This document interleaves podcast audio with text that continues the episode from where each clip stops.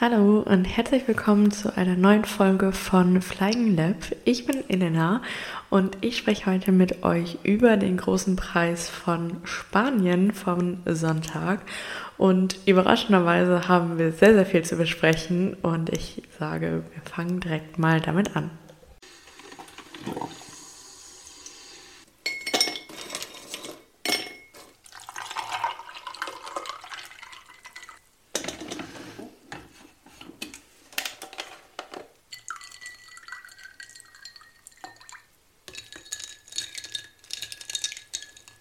So, und wie die letzten Male auch, würde ich sagen, dass wir einmal mit dem Qualifying anfangen. Das war dieses Mal nämlich wieder sehr, sehr spannend und es ist einiges passiert, über das wir sprechen sollten.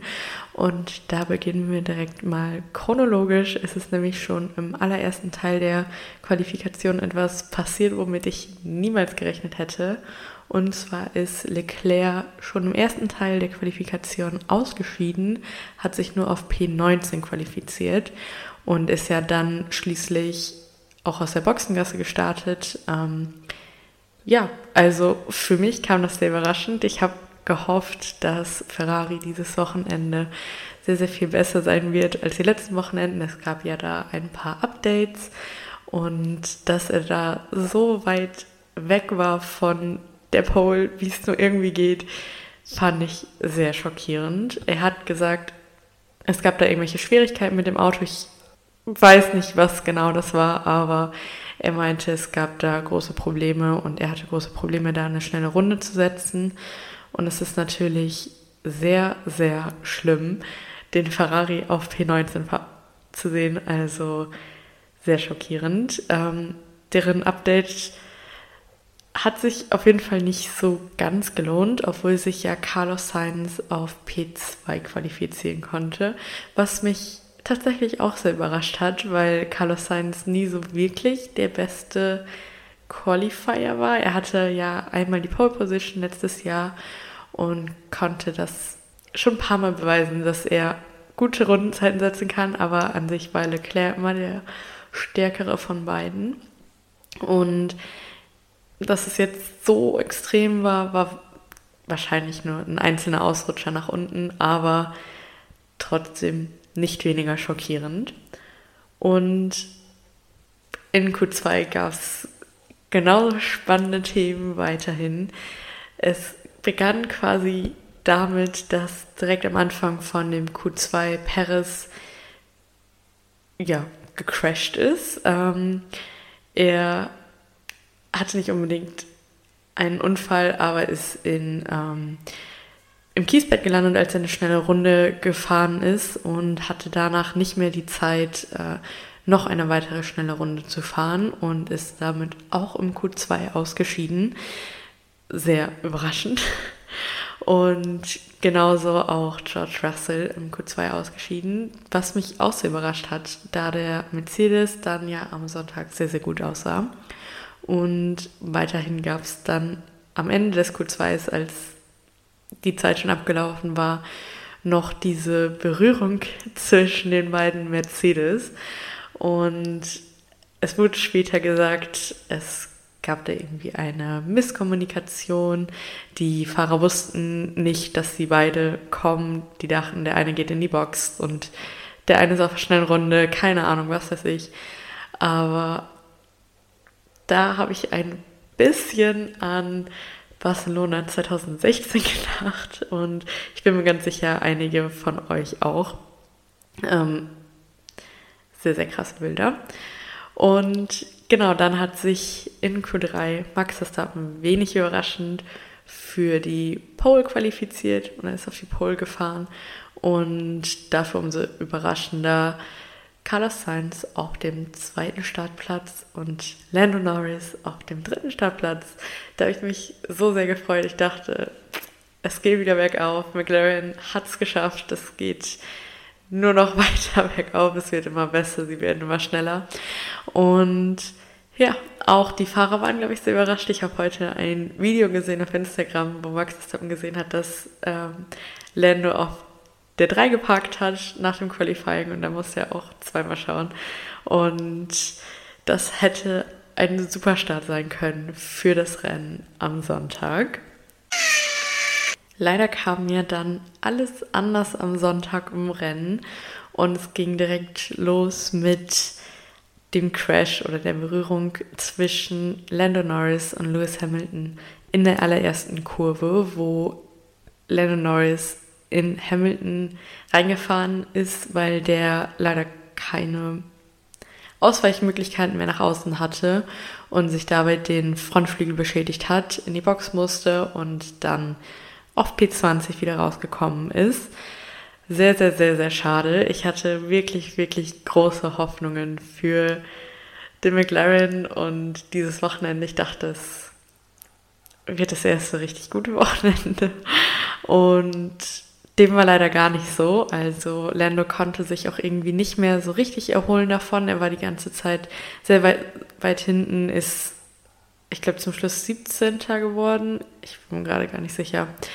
Aber es war ein Trauerspiel. Ich fand es sehr, sehr schwer, sich das anzuschauen. Und es geht eigentlich wirklich nur noch bergauf nach diesem Wochenende. Keine Punkte für McLaren, Oscar Piastri auch außerhalb der Top 10 zum Schluss gewesen. Er hatte auch einige gute Überholmanöver Piastri, das will ich auch euch nicht vorenthalten. Das war eine auf jeden Fall gute Leistung. Leider hat es nicht bis in die Punkte gereicht und ein Wochenende zum Vergessen. Also ich bin gespannt, wie das in Kanada wird, ob das in Kanada besser wird. Ich weiß so langsam nicht mehr, wie ich mir das schön reden soll, weil es nie besser wird. Es ist aber am Sonntag natürlich auch noch einiges andere passiert und ein Beispiel, was ich wahrscheinlich so schnell nicht vergessen werde, was bestimmt eines der lustigsten Momente ist, die ich bis jetzt so mitbekommen habe bei der Formel 1, war dieser Funkspruch von George Russell. Er hat erst Regen gemeldet in Turn 5, also in der fünften Kurve und ich hatte schon richtig große Hoffnung. Ich dachte, jetzt geht's nochmal richtig los, jetzt wird super spannend, wie in Monaco. Es wird ein Chaos mit den Reifen und es wird einiges passieren.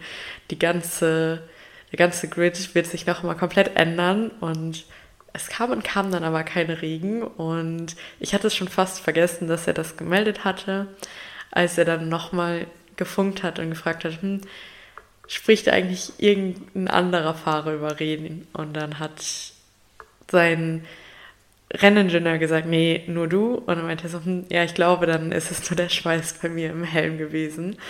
Ähm, ja, schade. Ich hätte mich mehr über Regen gefreut, aber immerhin ein sehr, sehr lustiger Moment.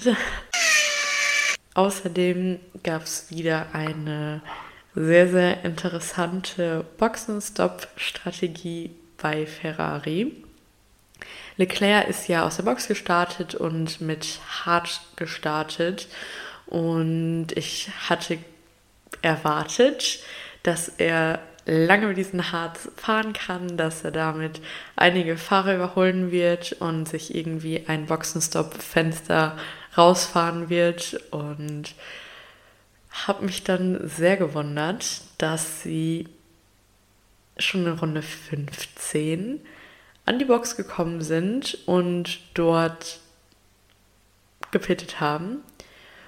Und andere Fahrer währenddessen mit Soft losgefahren sind und bis Runde 15, äh, 25 weiterfahren konnten. Also auf jeden Fall keine gute Strategieentscheidung.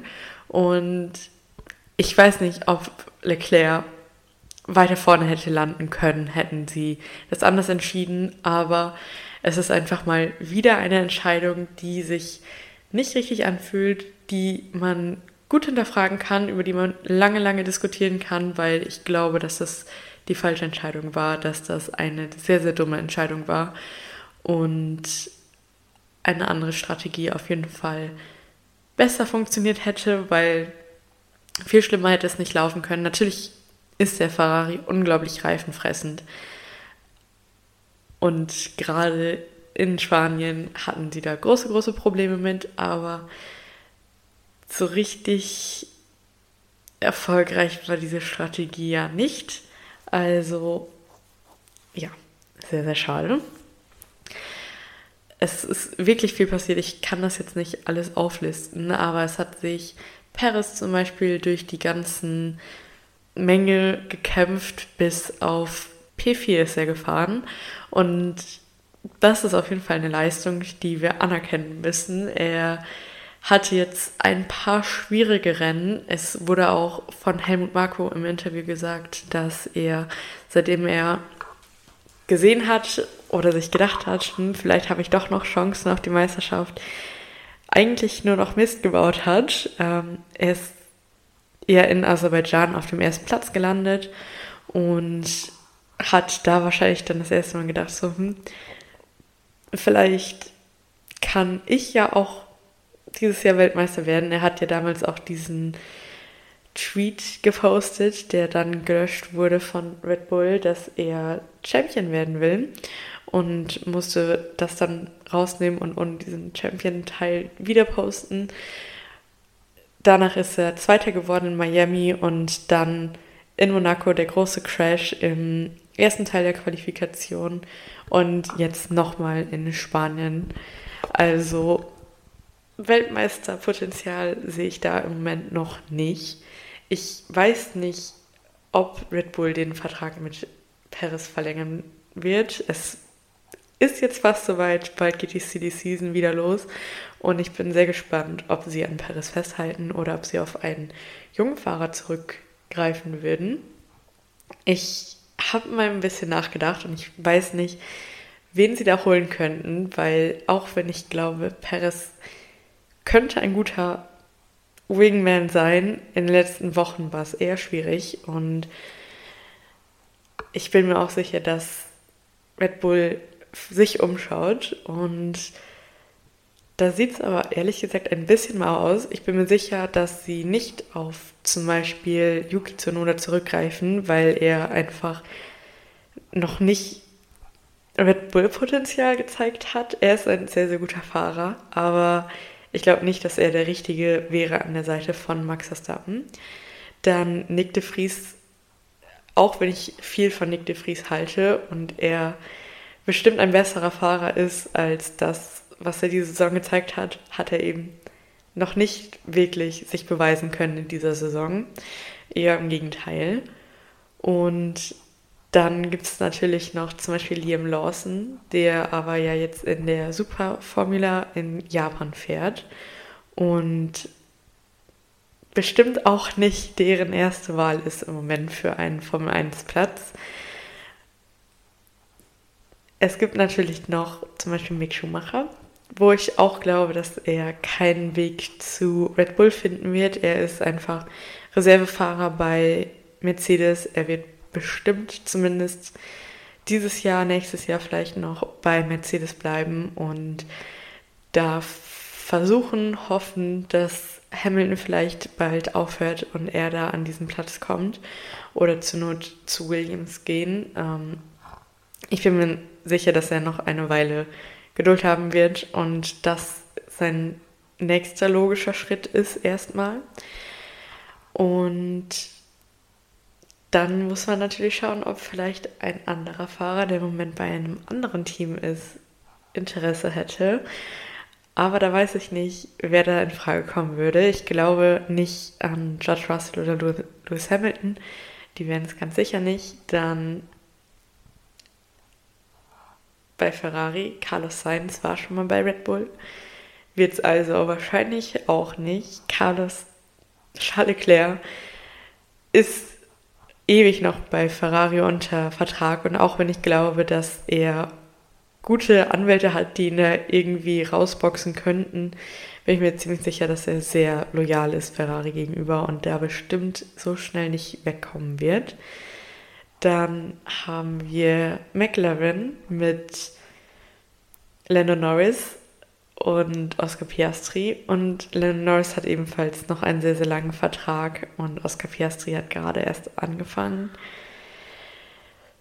Alpine mit Gasly war schon bei Red Bull, wird wahrscheinlich auch nicht wiederkommen und Ocon sehe ich auch ehrlich gesagt nicht da und dann wird es so langsam schon eng. Ich weiß es nicht, ich kann mir ehrlich gesagt gerade niemanden so richtig vorstellen, ähm, außer Paris auf dem zweiten Platz, aber wir haben letztes Jahr sehr, sehr, sehr wilde Silly Season gesehen und es hat sich so vieles davon bewahrheitet, was ich nie im Leben habe kommen sehen und es könnte wild weitergehen. Ich, ich liebe die Silly Season. Wir werden bestimmt nochmal eine extra Folge darüber machen in der Sommerpause, wo wir einfach nur darüber sprechen, wer wohin gehen könnte, was vielleicht bis dahin schon klar ist, ob irgendwelche Fahrer zurück, sich zurückziehen oder was auch immer passiert. Wir werden da nochmal drüber sprechen. Aber ich wollte schon mal angesprochen haben, dass da vielleicht was gibt und was vielleicht die Optionen wären. Und es gibt natürlich auch talentierte Fahrer in der Formel 2 oder anderen Rennserien, aber ich glaube nicht, dass Red Bull neben Max Verstappen einen jungen Fahrer haben will. Die möchten eher einen erfahrenen Fahrer, der einfach nur viele Punkte nach Hause bringt und nicht erst eingearbeitet werden muss. Dann lass uns noch kurz über die Strafe gegen Yuki Tsunoda sprechen. Er hat ja ziemlich zum Schluss des Rennens ein Überholmanöver von Zhou Guanyu versucht abzuwehren und hat dabei laut Joe ihn von der Strecke gedrängt und wurde dann mit einer 5-Sekunden-Strafe von den Stewards bedacht, wodurch er von Platz 9 auf Platz 11 oder 12 auf jeden Fall außerhalb der Punkte zurückgefallen ist. Und ich persönlich fand das Vergehen nicht so schlimm. Ich fand es auf jeden Fall nicht eine 5-Sekunden-Strafe wert. Es war vielleicht hartes Racing, aber ich glaube nicht, dass es so knapp war, dass Joe, der ja dann den Notausgang genommen hat, das hätte machen müssen. Ich glaube, es hätte noch irgendwie gepasst. Und gerade, dass er von neun dann aus den Punkten gefallen ist, finde ich dann auf jeden Fall zu hart. Gerade für Alpha Tauri, die wirklich, wirklich nicht viele Punkte haben. Sie haben im Moment erst zwei Punkte. Sie hätten sicher verdoppeln können finde ich sehr krass und viel zu hart die Strafe. Und sehr, sehr schade für Tsunoda, der eigentlich ein gutes Wochenende hatte und diese Punkte auf jeden Fall verdient hätte. Da bin ich aber sehr gespannt, was ihr dazu sagt. Ich werde eine Umfrage auf jeden Fall auf Instagram starten und dann könnt ihr gerne mal dort abstimmen und mir sagen, was ihr von dieser Strafe haltet. Ob ihr sagt, ja, war verdient, es war forcing another driver off track oder wir sagt, hm, es war ein bisschen zu streng. Und das letzte Thema, über das ich auf jeden Fall nochmal mit euch sprechen möchte, bevor wir zu meinen Vorhersagen gehen, ist das Mercedes-Update. Wir haben letzte Woche schon darüber gesprochen, dass die das Update ja schon in Monaco gebracht haben und da sehr gut aussah, aber natürlich schwierig einzuschätzen war, weil es eben Monaco war. Und jetzt haben wir es auf einer Strecke gesehen, die wir sehr, sehr gut kennen, wo auch Überholen dieses Jahr sehr gut möglich war. Und das hat sich sehr gelohnt, scheinbar, das Update. Es sah im Qualifying schon gut aus, nicht so überragend gut. Russell ist ja schon im zweiten Teil der Qualifikation ausgeschieden, aber dann im Rennen auf jeden Fall eine sehr, sehr gute Leistung. Sie haben Aston Martin überholt jetzt nach diesem Rennen, sind also Zweiter in der Konstrukteurs-WM.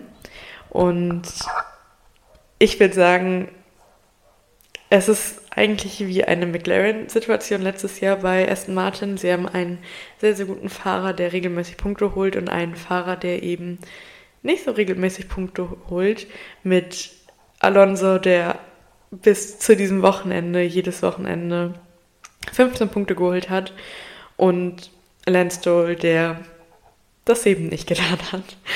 Aber Mercedes hat einfach das stabilere Team. Sie haben je, kontinuierlich jedes Rennen Punkte geholt und besonders an diesem Wochenende natürlich sehr, sehr viele Punkte einfahren können. Und da bin ich sehr gespannt, wie close das Rennen da noch wird zwischen Aston Martin und Mercedes, auch auf der Strecke. Aston Martin hatte dieses Wochenende kein allzu schnelles Auto, konnte da vorne nicht so gut mithalten, aber vielleicht sieht das ja in den nächsten Wochenenden wieder anders aus und da hoffe ich sehr drauf. So, und dann kommen wir auch schon zu meinen Vorhersagen des Rennens.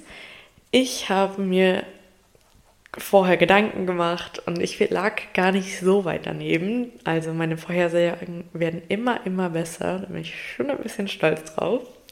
Ich habe vorher gesagt, Max Verstappen wird auf dem ersten Platz landen. Und überraschenderweise hatte ich damit recht. Max Verstappen ist erster geworden. Dann habe ich gesagt, Lewis Hamilton wird Zweiter und Lewis Hamilton ist Zweiter geworden. Sehr, sehr gute Leistung an dieser Stelle. Dann habe ich gesagt, und das tut mir sehr, sehr weh, Landon Norris wird dritter Platz. Oh Gott, hatte ich große Hoffnungen für dieses Wochenende, für dieses Rennen. Es hat leider nicht geklappt. Landon Norris ist leider nicht Dritter geworden. Auf dem dritten Platz war stattdessen George Russell. Und Vierter habe ich gesagt, wird Fernando Alonso. Auch das hat nicht gestimmt. Auf dem vierten Platz war stattdessen für mich sehr überraschend Sergio Perez. Und ich habe gesagt, Platz 5 wird Carlos Sainz und auf dem fünften Platz war Carlos Sainz. Also an dieser Stelle einen kleinen Applaus für mich. Ich finde, die Vorhersagen waren besser als normalerweise. Letztes Rennen auch schon. Also ich glaube, die Tendenz, es wird immer besser. Dann habe ich gemerkt, dass ich letzte Woche ganz vergessen habe, einen Fahrer des Rennens zu küren. Und das möchte ich diese Woche auf jeden Fall aber wieder machen. Auch wenn das nicht unbedingt die kreativste Wahl ist, aber sehr, sehr verdient, habe ich Max Verstappen als meinen Fahrer des Tages gewählt. Er hat dieses Wochenende nicht nur seinen 40. Sieg einfahren können, sondern auch seinen dritten Grand Slam in seiner Formel 1 Karriere. Ein Grand Slam bedeutet, dass er die Pole Position geholt hat, jede Runde angeführt hat, sich natürlich den Sieg geholt hat und dazu noch die schnellste Rennrunde. Und quasi ein perfektes Wochenende ge gesammelt hat. Und das hat Max Verstappen dieses Wochenende zum dritten Mal geschafft. Damit sehr verdient. Mein Fahrer des Tages. Und das war's. Das war der Spanien Grand Prix. Ich fand, er war besser als erwartet. Und eine Frage hätte ich noch an euch. Ich habe nämlich dieses Rennen zum allerersten Mal und ich bin mir nicht sicher, ob es das in Deutschland gibt. In Dublin gibt es das aber. In einer Sportsbar angeschaut. Es gab da ein, ja, es wird einfach das Rennen übertragen und das wollte ich unbedingt einmal mitmachen. Ich war ein bisschen spät dran. Ich habe gerade so den Start noch mitbekommen, aber hatte nicht so den besten Platz. Deswegen muss ich das auf jeden Fall nochmal machen und mir den, die Sportsbar nochmal aussuchen für das Rennen und ein bisschen früher da sein. Aber da würde mich mal interessieren, ob ihr schon mal das Rennen woanders als zu Hause oder bei Freunden zu Hause geschaut habt. Und wenn, wo das war, die Frage stelle ich auch wieder auf Instagram. Ich freue mich sehr, wenn ihr die da beantwortet und mir von euren Geschichten erzählt, wo ihr mal ein Rennen geschaut habt. Und dann hören wir uns das nächste Mal wieder beim nächsten Rennen. Und ich wünsche euch bis dahin zwei sehr, sehr schöne Wochen und abonniert gerne den Podcast oder folgt mir auf Instagram unter flyinglab.podcast. Hinterlasst eine Bewertung und bis dann.